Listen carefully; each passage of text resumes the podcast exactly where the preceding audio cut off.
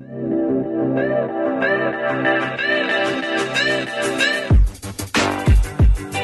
Olá, sejam bem-vindas, sejam bem-vindos. Hoje a gente vai ter uma conversa sobre o perdão, ou a teologia do perdão, ou fazendo uma teologia do perdão, ou construindo uma teologia do perdão. Não sei, eu sou Pedro Luiz. Eu sou Alexandre Ferreira, ou sobre a prática, a cultura do perdão. A cultura do perdão, hein? Bonito, hein? A cultura do perdão, eu acho que, eu acho que a prática do perdão também, hein? A prática do perdão, a é... teologia prática do perdão. A teologia a, pra, a, a prática da teologia do perdão? Te impliquei agora, hein?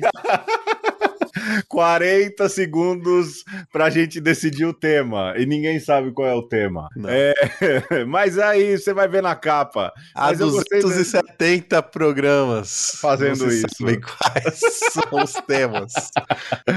ah, e a gente vai falar do perdão. E se você chegou aqui a primeira vez, volte uma casa lá no seu feed de podcasts e ouça um trecho belíssimo, hein? Do livro é. do Desmond Tutu falando sobre o perdão não é? E que o perdão não é uma fraqueza. Poxa, que texto bonito, hein, Alexandre? Não conhecia, família, valeu. Hein? Família Tuto. Ah, eu tenho que dizer, Pedro, que esse negócio de transformar uma conversa também num instrumento de mediação de leitura é muito agradável, né? Assim, muito. muito me, muito me apraz, porque já vale pelo programa introdutório. É, é, a gente.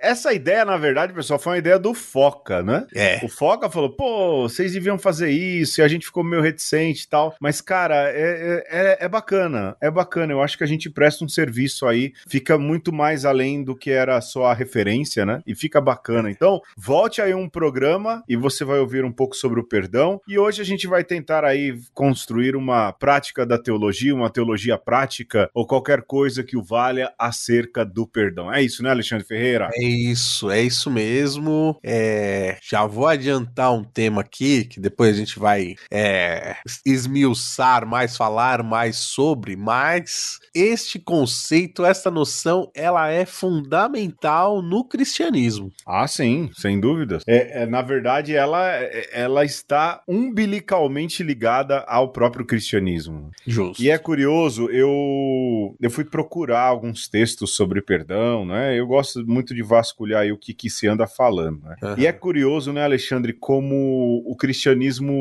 é, pode parecer a mesma queixa de sempre, mas o cristianismo tá ficando veterotestamentário, né? Caraca. Então, é, a gente tá a gente tá deixando o evangelho de lado aí para citações do Primeiro Testamento, é curioso isso, e alguns textos que eu encontrei é, falam muito mais de justiça do que de fato de perdão, mas não numa justiça é. no sentido de dar aquilo que é, é que a pessoa precisa, mas justiça quase que no sentido de vingança, de justiçamento, e, como o Alexandre bem disse, é peça fundamental do cristianismo, uma teologia do perdão, uma prática do perdão, a existência do perdão, o ato de perdoar. Né? Afinal de contas, se o cristão é reconciliado com Deus por causa de Cristo, não é? é e, se, e se pode se chamar filho de Deus, é por causa de um ato de perdão e reconciliação feito por Jesus, na cruz, obviamente. Né? Mas aí também não vamos entrar na questão do sacrifício. A gente já falou de sacrifício alguma vez, Alexandre? Já, né? De maneira colateral, com certeza. Certo. De maneira objetiva, já... com certeza não. É mesmo? A gente não falou de sacrifício? Não, eu digo assim, objetivamente, Pedro, a gente não faz nada objetivamente. Não, aqui. não. Ah, a gente já falou de violência e sagrado e talvez Exatamente, ali... exatamente. Sim, sim. Bom, tá aí. A, a gente fez a coisa mais errada das regras do podcast. Não fomos direto ao ponto. Não. E aí quem chegou aqui a primeira vez já deixou de ouvir a gente. Já. Então já perdemos um ouvinte nos quatro minutos de programa, porque a gente não foi direto ao ponto. Então, Alexandre, vamos direto ao ponto, Alexandre, porque toda teologia ela é construída com sua base bíblica. Uma boa teologia, ela é construída, ela é erguida em sua base bíblica. E não tem como falar né, de, de teologia do perdão ou prática teológica do perdão sem falar daquele que é o autor de todo o perdão, que é Deus, lógico. Na, na pessoa de Jesus, não é? E aqui o Alexandre fez uns lembretes, né, que eu acho que são interessantes. Eu já teria pensado na crucifixão, né? É, quando Jesus está ali na cruz, mas o Alexandre lembra ali de quando Pedro pergunta para Jesus quantas vezes se deve perdoar. Né? É, e eu Jesus... acho que é uma, uma citação direta, né? Sim, sim, sim. 70 vezes 7, não é, Alexandre? No, nos dias de hoje, a gente poderia até dizer assim, que Pedro pergunta, Senhor, quantas vezes eu tenho que perdoar? Aí Jesus podia falar, Pedro, 70 perdoar. Se você não conseguir, 70 de novo. Aí o Pedro entendeu, 70 vezes 7. 7.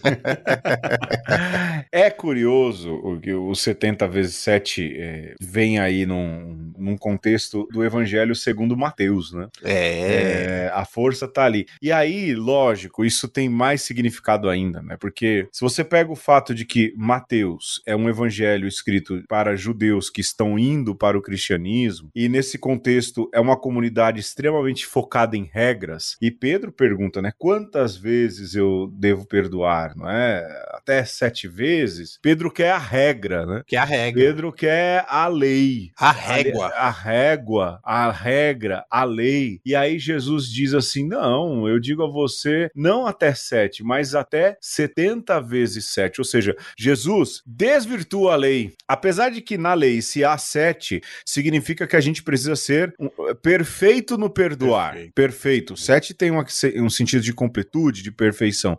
Mas aí Jesus diz: você não tem que ser perfeito, você precisa ser mais que perfeito no perdoar. Mas o fato de estar em Mateus ganha mais significado ainda, de que Opa. o perdão não é regra, não é lei é, de, de tabela. O perdão é, é, é, lei universal, vamos dizer assim. Tá no patamar de amai-vos uns aos outros. Né? Pedro, eu diria que o perdão ele problematiza a própria lei porque ele é suprajurídico. Você enquadrar o perdão no esquema da lei, da regra, é matar o perdão de cara. Uhum. Então, Jesus, ele coloca a lei no seu devido lugar e o perdão também, né? Para dizer que o perdão necessariamente ele tem que é, transbordar, ele tem que transcender a regra. Né? Então, Sim. as regras valem, né? Para muitas coisas, mas para outras tantas não vai bater, né?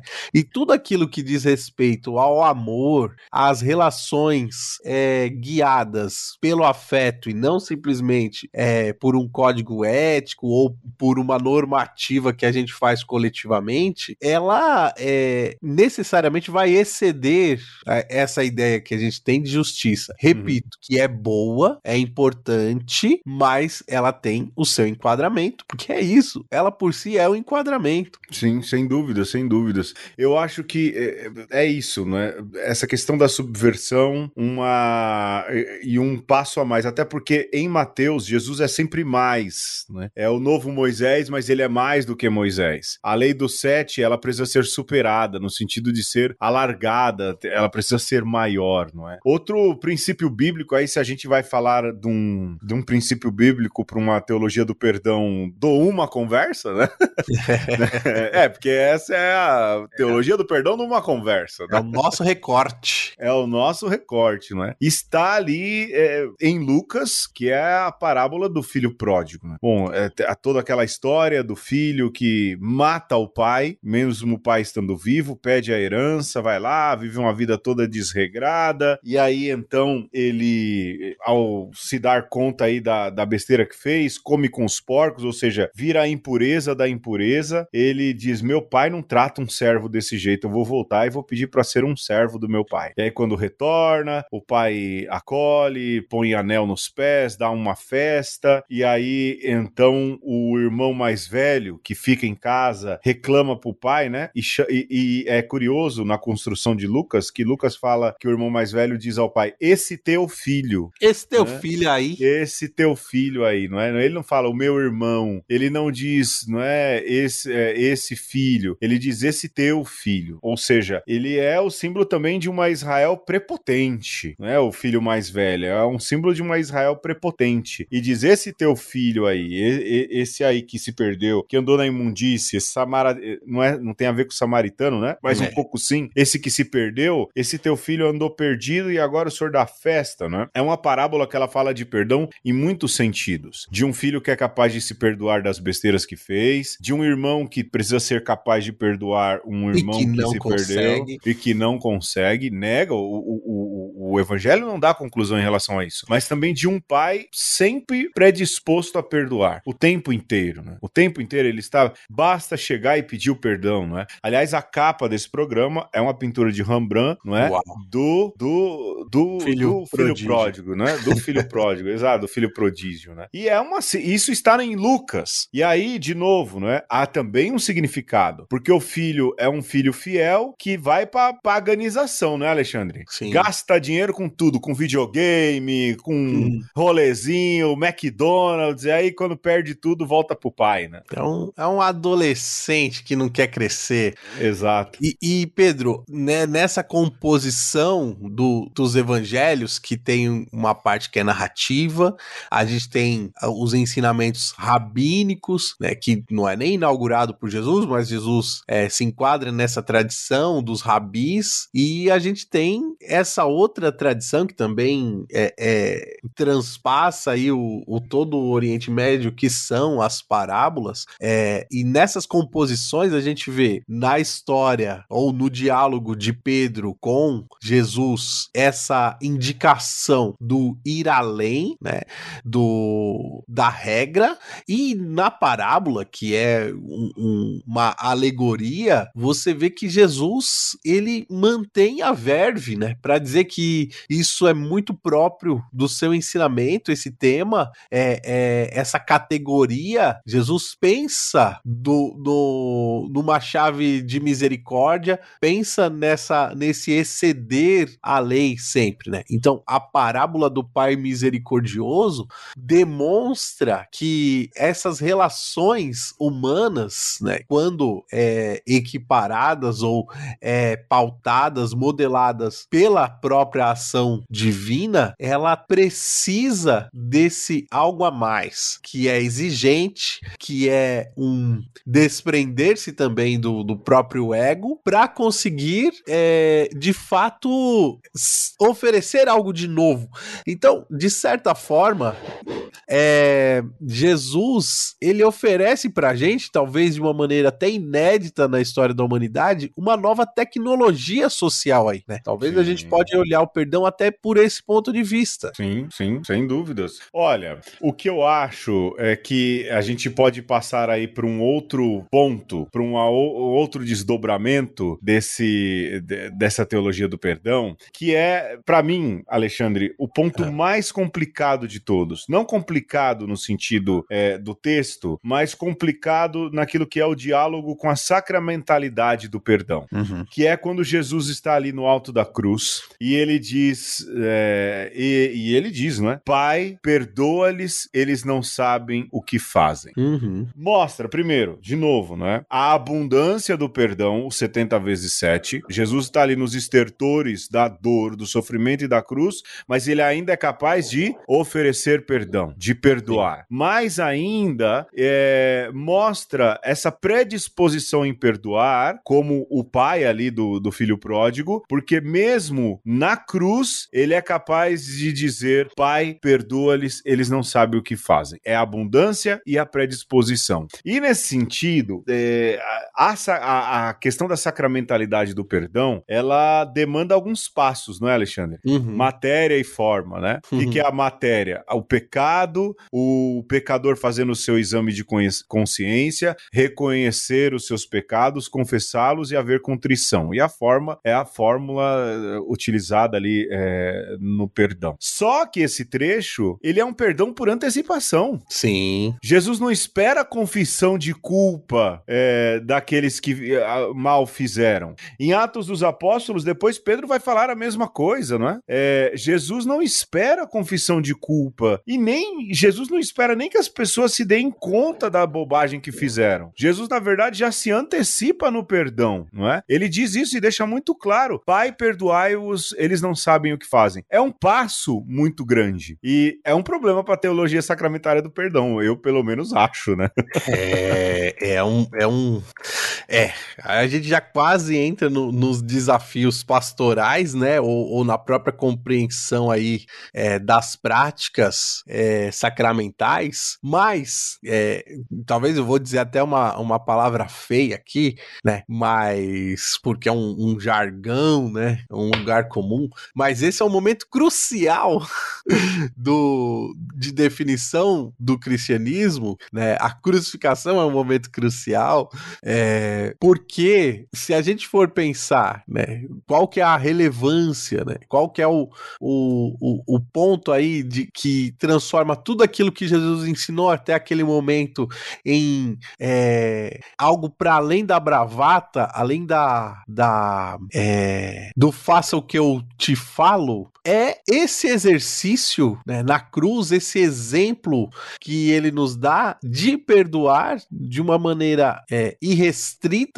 e no momento onde ninguém esperaria que alguém perdoasse. Então, esse é o, é o passo maior, né? Que, que valida tudo o que Jesus disse até esse momento, né? O que transforma em Jesus não em um guru, mas no Filho de Deus. Né? E aí é um, ponto mais avançado ainda, porque né, se é um homem perdoando, ele tá perdoando porque ele é bom, mas se é Deus perdoando, é a graça de Deus que se derrama sobre toda a humanidade, tirando a humanidade de uma condição de devedora de Deus, né? Porque a humanidade ofende Deus, então Deus tinha todos os motivos para ser é, vingativo, justo, até, justo, até, ah, justo né? vingativo talvez, né? E Deus se transforma em um, um Deus misericordioso quando pela boca de Jesus fala perdoa-lhes, Pai. É, eles não sabem o que fazem. O perdão de Deus vem para nós, né? Jesus, é, com essas palavras, ele é, faz a sua função sacerdotal de nos lavar com o seu perdão. E como Pedro diz, de uma maneira incondicional. E, e antes que a gente se perdoe, antes que a gente é, se dê conta, né? E, e, alcança, inclusive, a gente, né? Uhum. Seja a gente que teoricamente já entende o que é o cristianismo, mas também aqueles que de alguma maneira convivem conosco e que ainda não se converteram, não conheceram Jesus totalmente. É, é que não sabem o que fazem, sem nenhum demérito e nenhuma ofensa a quem não crê, não é? Eu digo sempre que se alguém não crê em Jesus Cristo é porque os cristãos não estão fazendo o trabalho direito. A culpa não é de Jesus, a culpa é do fã-clube. É, é, a culpa é de quem tem que evangelizar, não é? é. é esse é o fato, não é? é? Mas depois, Alexandre, ainda nessa fundamentação bíblica, não é? é a gente tem aí um, uma questão paulina, Sim. É? que é a consequência da graça, ou seja, o perdão de Deus é consequência da graça. E aí, lógico, isso entra uma série de definições. A teologia da graça é talvez o campo mais árido da teologia, não é? Mas entender que graça é, é exatamente essa ação de Deus em relação à humanidade, não é? Por graça Deus nos cria, por graça Deus nos apresenta o seu filho, né? Nos, nos envia o seu filho. Pela graça, então, Deus nos redime de nossos pecados. Pela graça, Deus nos dá a salvação. Ou seja, o perdão, é, lógico, é, é quase que como é algo inerente a Deus, e a gente fez essa, esse recorte de três é, trechos das Sagradas Escrituras, é, a, se a graça é consequência dessa revelação divina, dessa, desse contato de Deus conosco, o perdão vai ser essa consequência também, não é? Justo. É, gente... Porque o Paulo fala muito rápido, né? Paulo Sim. fala em Romanos, né? Onde se multiplicou o pecado, superabundou a graça, não é? É como se Deus usasse uma caixa d'água para limpar um copo de 200 ml. Sim. É, ou seja, é, é quando a gente peca, é quando a gente está em pecado que Deus mostra a abundância de sua graça, né? O tamanho do perdão de Deus, que é muito superior a qualquer pecado que a gente venha cometer, né? E talvez, Pedro, a gente pode dizer que o perdão é talvez esse é, experimento humano, né? Essa vivência humana que é mais pedagógico né, para a gente entender o que é a graça, porque é, talvez é, é algo tão metafísico, né? No sentido de, de, de tão subjacente daquilo que é a, a, a experiência humana que a gente não percebe, não sente, né? Mas quando a gente faz a experiência do perdão ou consegue minimamente intuir o que Jesus faz conosco na cruz, né? E, e até mesmo se a gente pensar em toda a história da salvação, até lá de quando Moisés, junto com o povo hebreu, sai do Egito, né? E, e Deus encaminha esse povo e a gente fala, nossa, mas é, esse povo merecia tanto carinho, tanto cuidado, né? Como é que Deus pega esse povo que é, o maldiz por dar a libertação e o conduz à terra prometida? É, como é que Deus é capaz de tanto carinho, tanto amor, tanto zelo? É porque Deus, ele não tá operando nas mesmas categorias humanas, né? Então, é, o perdão é isso, né? Seja do ponto de vista humano, seja do ponto de vista é, divino, né? e aqui eu tô sendo até pretencioso, né? Mas pra gente continuar no campo da teologia, é, essa possibilidade que a gente tem de perceber que Deus não vai nos cobrar como a gente gostaria, né? Na lógica do toma lá da cá que acontecesse, né? Então, Sim. nem a gente consegue cobrar Deus nas categorias humanas e muito menos Deus vai nos cobrar nas categorias humanas, porque Deus é Deus. Né? E o perdão e saber que Deus nos perdoa e, e a gente ser capaz também de perdões é, da mesura do humano nos dá essa possibilidade de intuir o que seja esse, esse caminhar com Deus como graça. Então, você falou de uma questão do, do intuir e mais ainda, não é, do perceber a grandeza de Deus no ato do perdão. Eu lembrei da mulher pecadora pecadora. E aí dizem que é Madalena, né? Você que é, uhum. você que é fã, né? Do capítulo 7 de Lucas, né? Opa. A mulher que lava, o, o enxuga, né? Os, o, os pés de Jesus com os cabelos da cabeça, que lava os pés, não é? E, e vai chorando ali. E essa mulher, e ali Jesus conta uma parábola sobre perdão. E aí ele pergunta, não é? é quem, quem é que vai amar mais? Aquele que experimentou mais o perdão, não é? Aquele que é capaz de saber o tanto de pecado pecado que tem é, e perceber que mesmo assim continua Deus continua perdoando e que nesse sentido vai experimentar ainda mais o, o amor de Deus, vai sondar ainda mais o amor de Deus, não é? é? Vai dizer, caramba, mesmo com tudo isso, Deus me ama. Nesse sentido, o arrogante, o prepotente, aquele que é bom em apontar o pecado de outro, aquele que hum. também vive falando que é um pecador, mas faz isso só para parecer humilde, não é? Porque, é. tem, aliás, hoje em dia o cristianismo se resume a isso, hein? A gente, aos humildes, apontando os pecados dos outros, não é? Jamais vão entender a dinâmica do amor de Deus e a dinâmica da grandeza do amor de Deus, porque não entendem também o tamanho de seus pecados e a profundidade do amor de Deus em perdoar. Jesus diz isso muito claramente, não é? Aliás, um dos apóstolos diz, dizendo isso. Qual que é, é, é, aquele que tinha dois devedores, né? Ele conta a parábola. Qual vai amar mais? E aí ele diz, olha, provavelmente aquele que foi mais perdoado, que foi perdoado numa quantia maior. Só vai entender e vai amar mais a Deus quem perceber o tamanho dos seus pecados e a grandeza do amor de Deus em perdoar. Alexandre, Oi. vai ser duro eu achar uma musiquinha? Eu ainda não sei qual é, mas a é. gente vai ouvir ela agora e depois a gente volta, pode ser? Pode ser, claro. dor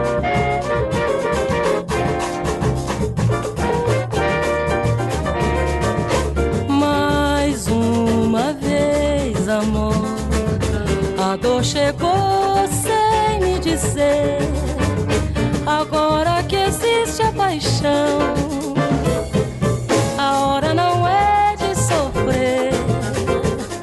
Mas quem quer pedir perdão,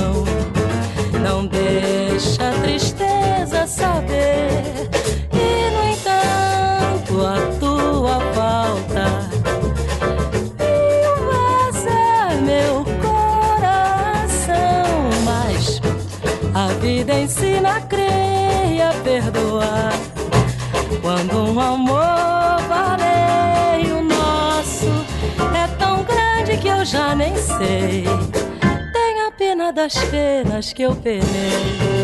Não despreze mais meu padecer. A melancolia, a solidão. Já não cabe mais no meu violão tanta mágoa assim que eu vou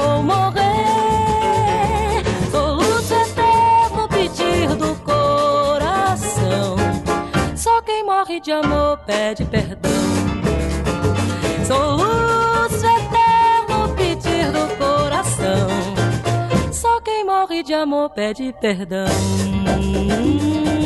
Uma vez, amor, a dor chegou sem me dizer agora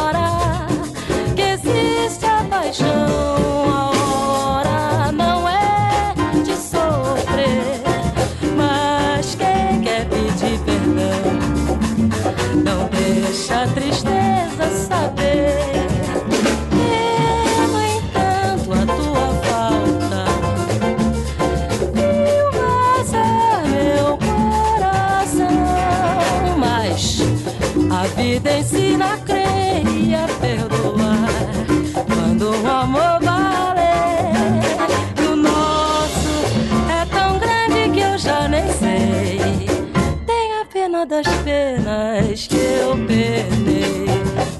despreze mais o meu padecer. Afasta a melancolia, a solidão. Já não cabe mais no meu violão tanta mágoa assim que eu vou morrer. Soluço eterno pedir do coração. Só quem morre de amor pede perdão. Soluço eterno pedir do coração. Só quem morre de amor pede perdão.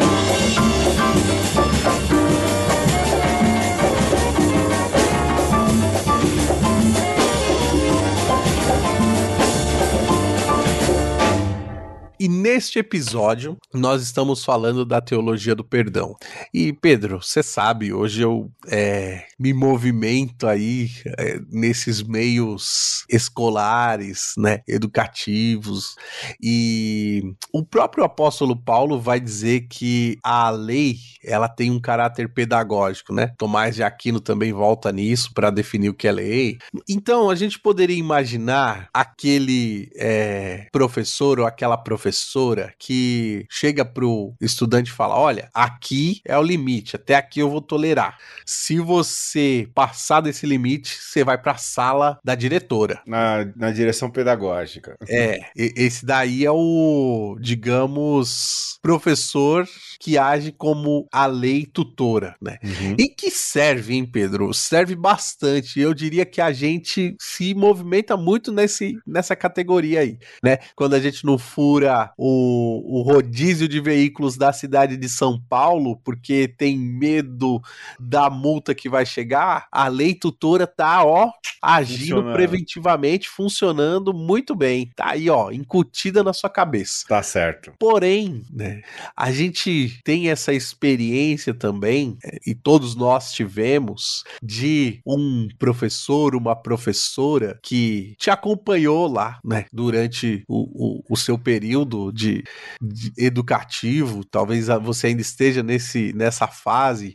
E aí, quando você não foi tão bem assim na prova, né, mas professor te conhece, sabe que você se esforçou. E aí, Pedro, faltou aquele meio ponto, né? Aquele Hum. meio pontinho que vai te evitar do transtorno de fazer um trabalho de recuperação ou que vai te é, deixar aí no, no período das férias ainda mais um tempo. E o o professor, sabendo das suas capacidades, mas também porque, né, no fim ele entende que o importante não é a nota, né? Ele vai lá e te resgata, né? Te tira ali daquele sofrimento do da né, desse parto que é passar de ano, né? Sim. Que é a, a, vida mesmo, né? E fala não, vai lá, né? Não é por causa disso daqui que, que você vai ficar sofrendo e te restaura na dignidade.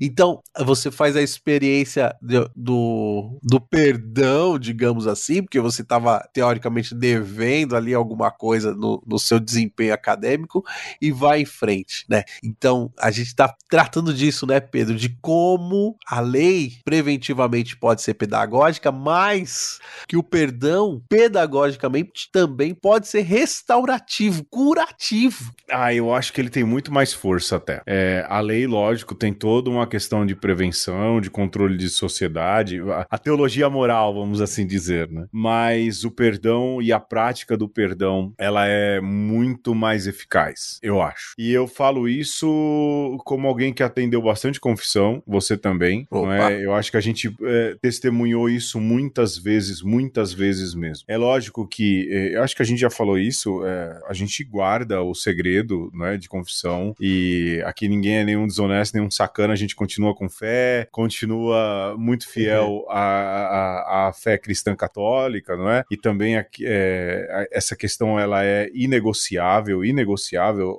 o sigilo sacramental, mas a gente viu, eu acho que você viu tanto quanto eu, pessoal. A gente tá gravando esse jogo, esse programa em meio ao jogo Corinthians e São Paulo.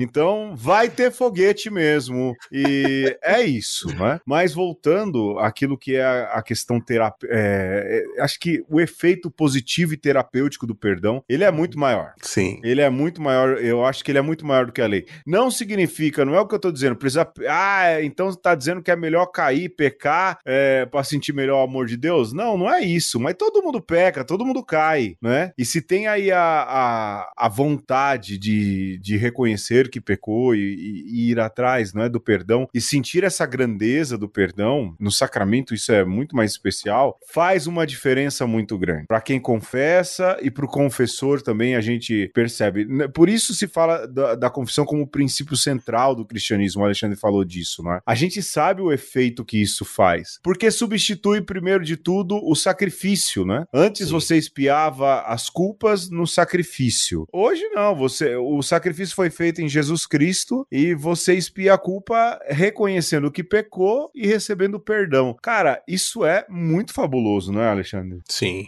Agora tem algo que é intrínseco à experiência humana e que a gente não gosta de, de tratar disso, né? Não, não leva isso muito a sério, é que é a própria experiência da culpa. Porque ela se impõe. Só quem não sente culpa é quem tem algum transtorno, Pedro. Algum tem alguma coisa ali que assim a, a impede, né? A torna incapaz de fazer essa experiência. Porque no geral, todos nós, de um jeito ou de outro, sentimos culpa. Agora, a culpa ela pode ser assumida, né? É, você pode se deparar, poxa vida, isso foi zoado, né? Eu não uhum. deveria ter feito. Ou você pode se recrudescer e dizer não, mas espera aí, não foi bem assim. E quando a gente age de uma maneira punitiva, geralmente a gente está esperando que a pessoa reconheça de toda forma a sua culpa, né? E às vezes a gente cria esse jogo de gato e rato de quem está de fato é, sentindo o peso ali da culpa, não a assumir, não admitir, porque pensa assim, poxa, se eu fizer isso, o chicote vai estralar, né? É. Talvez no Brasil isso seja ainda mais é, premente, né? Isso, isso esteja ainda mais arraigado culturalmente, porque a gente vem de uma cultura, né, escravocrata, né, que liga o trabalho à escravidão e os nossos avós é, sofreram porque sabia que se você assumisse o BO, ha, o chicote estrala. Então, é, assumir a culpa pra gente parece que vem com peso ainda maior, né? Então, é, você ser capaz de dizer para a pessoa: olha, você errou, mas errar faz parte dessa condição humana e, e confiar que a pessoa pode é, se sentir culpada sem culpa, isso possibilita a experiência da libertação da culpa, né? Então, é, quando o confessionário, quando a confissão, quando a gente faz uma boa experiência do sacramento da reconciliação, é quando a gente fala para a pessoa assim: olha, aqui é um espaço seguro, né? É. Você está aqui para ser acolhido e eu não vou te tratar como um juiz, mas vou te tratar como um irmão que já pecou também. Uhum. E eu tô aqui para dispensar uma graça que não é minha. Quando a pessoa entende isso, né? E quando sente que esse é um espaço seguro, ela se liberta. E aí a gente fez essa experiência tantas vezes, né, Pedro? É, então, eu acho que algumas coisas são importantes aí. A primeira de todas é a pessoa ter consciência, mesmo quem não é de fé, né, de que sim, o padre, o bispo, ou seja, o sacerdote é também um pecador e também se confessa. É, e faz essa experiência de perdão. Padre que não se confessa, bispo que não se confessa, é, já tá fazendo errado. Não podia nem, não podia nem celebrar a confissão do outro, não é? Não podia celebrar a reconciliação Justo. do outro. Eu acho que é uma dinâmica, né? É, perdoa mais quem também é mais perdoado. Né? A gente fica melhor na arte à medida em que a gente celebra também mais isso é, mais vezes na essa primeira coisa. A segunda é que quem é, opera esse perdão não faz por si, mas faz pelo ministério da igreja, né? Uh, Aliás, a própria fórmula diz isso, né? Pelo ministério da igreja. Para quem crê, Jesus deixou a, a sua igreja, logo que ressuscitou, está no Evangelho segundo João, a faculdade de perdoar pecados. Daquele que, aquele que vocês perdoarem os pecados serão perdoados, aqueles que vocês retiverem serão retidos, não é? Então é pelo ministério da igreja, dado por Jesus Cristo. O operante, ou o celebrante, ou o sacerdote que ali está, ele não pode julgar, ele não pode perguntar, ele tem que ouvir e ajudar essa pessoa a se levantar. Porque, olha, é, é o que mais se vê, não é? Quem chega a uma confissão, tirando a galera que é, é pudica, né? É pietista e viciada em, em, em, em, sacramento, a ponto de que a igreja regula isso. Diz, ó, oh, uma pessoa assim você tem que dar uma bronca. Dizer, ó, oh, calma aí, segura aí que não é por aí não, né? Não abusa do sacramento. Também não é assim. Mas aqueles que chegam quebrados, com medo e preocupados, ora, é, é uma experiência bonita você ver aquela pessoa pouco a pouco tirando, não é, é de dentro do coração esses pesos, essas pedras, essas dificuldades, esses perdões não dados, esses perdões não pedidos e como se sai dali depois, não é? Uhum. é a gente, bom, eu atendia muito em confessionário, gostava disso, né? Até para manter ali a, a, a, o sigilo, né? O anonimato, né? Mas você quase que consegue sentir o, o respiro aliviado de Sim. quem, o de tom quem, de, de voz. Sim, tudo muda, não é? E essa precisa ser a dinâmica. O cristianismo, esses dias eu vi um, um, um recorte aí de um padre. Ai, meu irmão, é difícil, viu? é difícil. Eu esqueci de te mandar. Um padre falando, é, as pessoas antigamente iam pra igreja para ouvir a verdade. e agora elas estão indo para se sentir bem.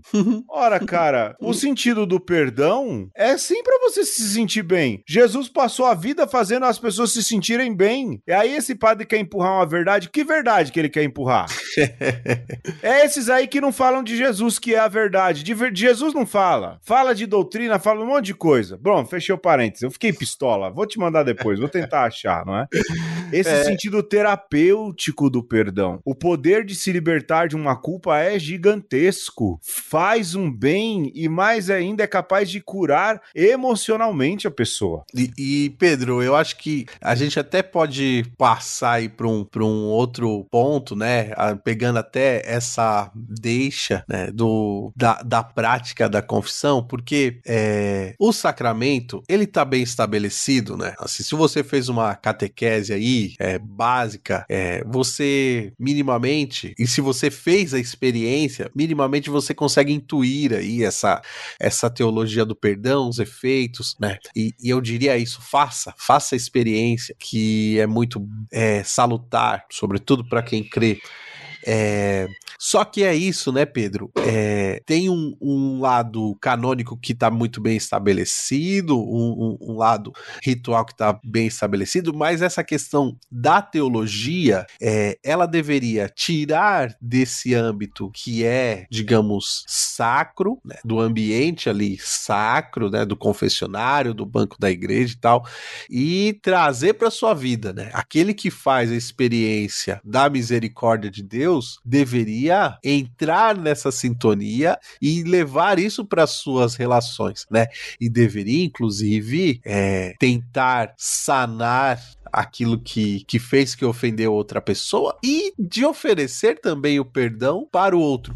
Mas não porque é bonzinho, não porque Sim. ele não quer voltar para o banco do, do, do, confessionário, né? Mas porque entendeu a dinâmica de Deus, né? Então, é, o cristianismo deveria nos ajudar a é, curar as nossas relações, né? oferecer essa, esse instrumento, esse ferramental de cura das relações. E aí, né, voltando a, a, ao exemplo infeliz do, do padre que acha que as pessoas não devem se, se sentir, bem. bem, mas deveriam buscar a, a... É, porque ele se sente bem vendo as pessoas se, se sentindo mal. Porque é, é um jeito de controlar, né? Controle, Justo. controle. Mas é isso, Pedro. É exatamente aí que eu queria chegar, né?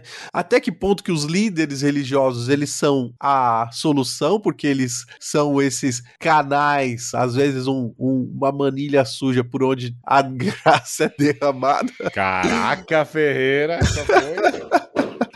Pô, não soltei um palavrão aqui porque foi forte, hein? Ou, é isso, ou eles são a solução, né, Pedro? Eles é. são a solução, porque é. assim, se você é, sai do confessionário, desse outro lado do confessionário, né, como é, é, o dispensador da graça e maltrata alguém que, que tá ali é, no banco da igreja, ou alguém que tá na pastoral e você vai e, maltrata, e aqui eu tenho que dizer, Pedro, eu não era muito misericordioso, não. Acho que. É, é não, eu, eu sempre fui, sempre fui. Você me conhece, né? Assim. É, o Alexandre, se pegar o Alexandre de Vendetta, é o Alexandre. e, e eu, eu muitas vezes não fui tão misericordioso quanto deveria ser, para dizer que, né, às vezes a gente não carrega nas relações, ou no tato, é, isso, né, que é a misericórdia, né? Quer dizer, a misericórdia, você só é misericordioso para aqueles aquela meia dúzia que te segue, né? Você só é misericordioso quando você fala bonito no, no púlpito, né? Cadê a misericórdia no dia a dia, né? Com a pessoa que tá ali, que né, sobre, sobre a sua a, a sua jurisdição ali no, no trabalho, né? Como é que você ensina a teologia do perdão no seu dia a dia, é, né? E não só não é na sala de disso, né? catequese. Você não é a expressão, é a expressão disso. disso. né? Ó, eu, eu vou dizer assim, naquilo que diz respeito a essa, esse dilema, né? Que é um desafio pastoral é, dos líderes religiosos, né? Bom, para a Igreja Católica Apostólica Romana, uma coisa está diretamente ligada à outra. Você precisa ali de um sacerdote para fazer, fazer isso. É, mas, ao mesmo tempo, a gente sabe que o número de frequência de cristãos católicos apostólicos romanos à missa ele é cada vez menor. Mais ainda, as pessoas estão chegando com configurações de vida cada vez menos conforme as exigências da moral e dos bons costumes, se é pois. que você me entende. Oi. E as pessoas vão frequentar cada vez menos o sacramento, justamente porque vão se confessar para não receber o perdão, né? E perdem o sentido terapêutico dessa conversa, até porque também corre o risco de muitos sacerdotes serem é, juízes, não não pais, né? De serem o irmão mais velho e não o pai da parábola lá do, do, do filho pródigo, né? Ou do pai misericordioso. Então, é, é, um sacramento que ele não é que precisa ser. Quem sou eu, né? Tô muito longe dessa questão. Mas há umas realidades pastorais que colocam algumas partes desse sacramento em xeque, não é? é eu vou falar, meu pai tem 83 anos de idade. Esses dias a gente foi na missa com ele. É, e aí a gente falou, pai, comunga, né? A, uhum. a, gente até brincou, o senhor é o único que pode comungar aqui. Foi eu, dona patroa, né? A gente não, não comunga por questões aí canônicas até, né? Uhum. E aí ele falou: não, mas eu não me confessei. Aí eu fiquei pensando, cara, é, meu pai com 83 anos tem que dar graças a Deus quando alguém leva ele na missa, e aí ele preferiu não comungar, né? Então. Porque isso foi incutido nele, né? De que ele precisa se confessar.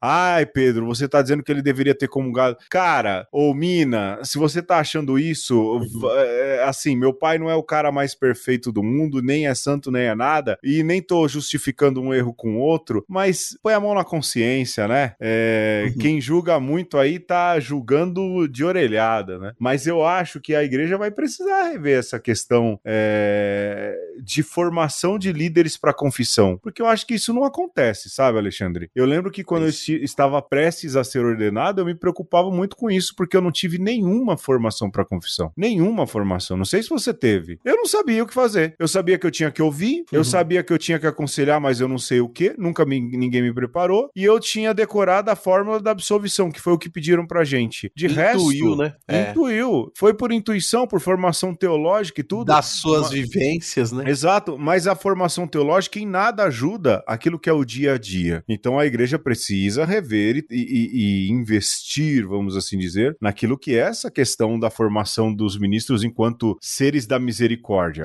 E são, eu diria, são manilhas, são manilhas sujas, todos somos, né? Todos Mas é, algo precisa ser repensado nesse sentido. Né? Mas Pedro, é, e eu diria mais, né? Precisa rever e, e, e investir, né? Em formação, não só para aplicação ali, para esse fazer, para esse ofício, mas para o cultivo de perdão, inclusive na casa de formação. Ah, entendeu? sim, não, Por, não há, né? Porque você não tem esse, esse ambiente onde o perdão e a misericórdia impera. Muito pelo contrário. Né? Então, como é que você vai viver isso em comunidade depois, se onde essas pessoas que são formadas, que deveriam ser mestres no perdão, vive se espivitando, vive é, se confrontando, é, vive às vezes apontando o erro do outro, porque é assim, né? Assim, você já já começa a dizer a verdade, porque a verdade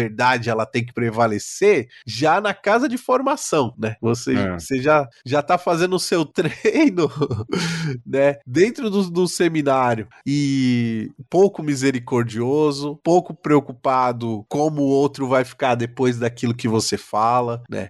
E, e às vezes é muito pronto para ficar de olho, para ver o que, que o outro tá fazendo errado para ir lá depois no formador e caguetar. caguetar, né? Porque você vai caguetar porque você sabe que é certo. Você vai é. caguetar é. porque você acha que o outro precisa passar pelo fogo para ser purificado. Ou você vai caguetar porque você precisa apontar o erro do outro para que não vejam o seu.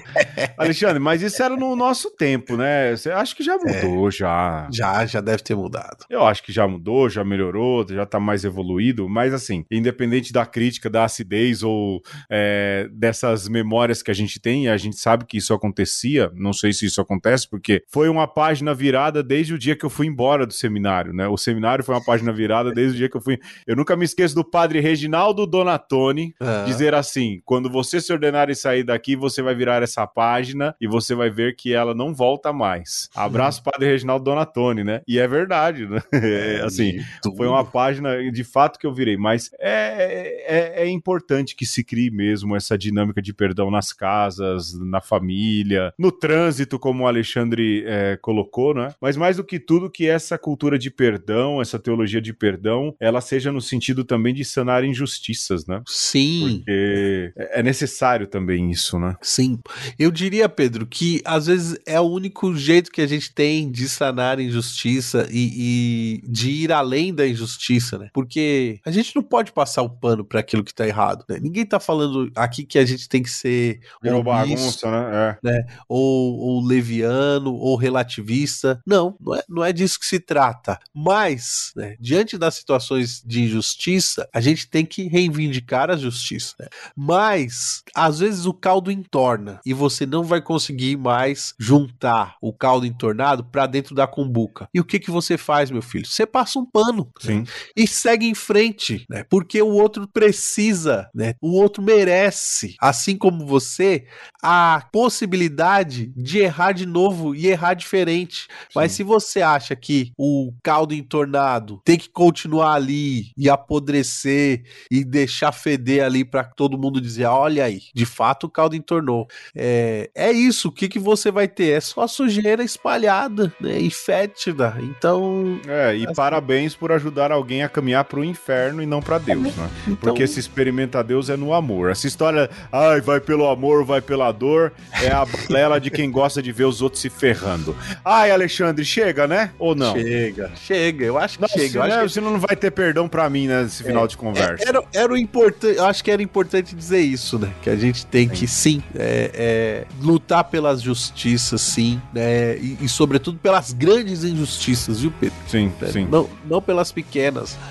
E quando a, a, justiça for insuficiente, muitas vezes é pela sua própria é, natureza, né? pelo menos a justiça humana, é, que nos, não nos solte o perdão e, e a misericórdia e a é, capacidade de chamar o camarada, a camarada, a começar de novo. É, não, eu acho. Olha, eu acho que esse parêntese último é importante. Ninguém aqui é mestre de perdão, não, viu? A gente é muito falho, a gente precisa perdoar muito, eu falo pelo menos por mim, mas a gente tenta, né? E experimenta mais o amor quem experimenta mais o perdão. E eu tenho aí um tanto de pecado para ser perdoado e eu espero que um dia eu consiga ter a grandeza de pedir perdão, mas também de perdoar, para que eu possa viver de uma maneira mais perfeita essa dinâmica. Mas ninguém aqui é perfeito perfeito, não. E eu não tô sendo humildão pra me perfazer, não, né? Também tem isso. Olha, Alexandre, eu fico por aqui. Um beijo.